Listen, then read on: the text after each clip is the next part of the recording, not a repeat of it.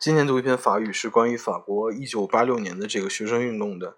在一九六八年，法国曾经有过一次学生运动，当时在全世界掀起了以红色革命为这个主导思想的一种浪潮。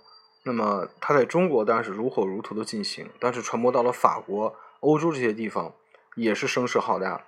其中呢，一九六八年，法国学生曾经走上街头，然后抗议政府的种种对他们的限制啊。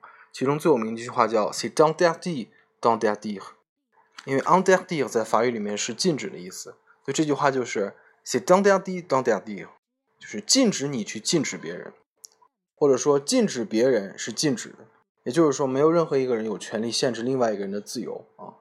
然后看到学生走上街头，士农工商也都走上街头，造成了当时法国总统戴高乐的辞职啊。这是一九六八年的一个运动，非常有名。那么一九八六年又有一次学生运动，在马小红法语第四册的其中一篇第十四课里面有这么一段，今天读一下：La révolte de l'automne 1986, égalité, liberté.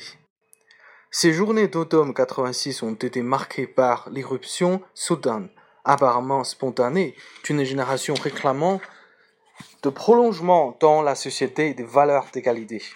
Le déclenchement de cette fondée étudiante a surpris tout le monde.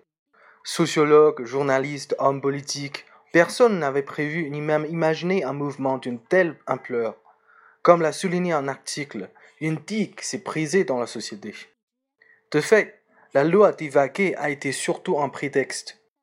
Si une courte majorité de jeunes s'oppose à la sélection à l'université, 51% contre 40%, c'est surtout sa traduction concrète qu'il conteste, à savoir une société hiérarchisée, et c'est le maintien, autant qu'il est possible, de l'égalité des chances, des droits qu'il exige. À cette exigence d'égalité s'est ajoutée la défense d'une liberté jugée menacée, celle de pouvoir s'inscrire à l'université de son choix, tous les étudiants payant les mêmes droits de l'inscription, liberté individuelle, liberté de comportement, comme celle d'aller dans une école privée, de choisir son médecin ou d'écouter d'une radio libre. Ils refusent donc toute remise en cause de leur liberté de choix.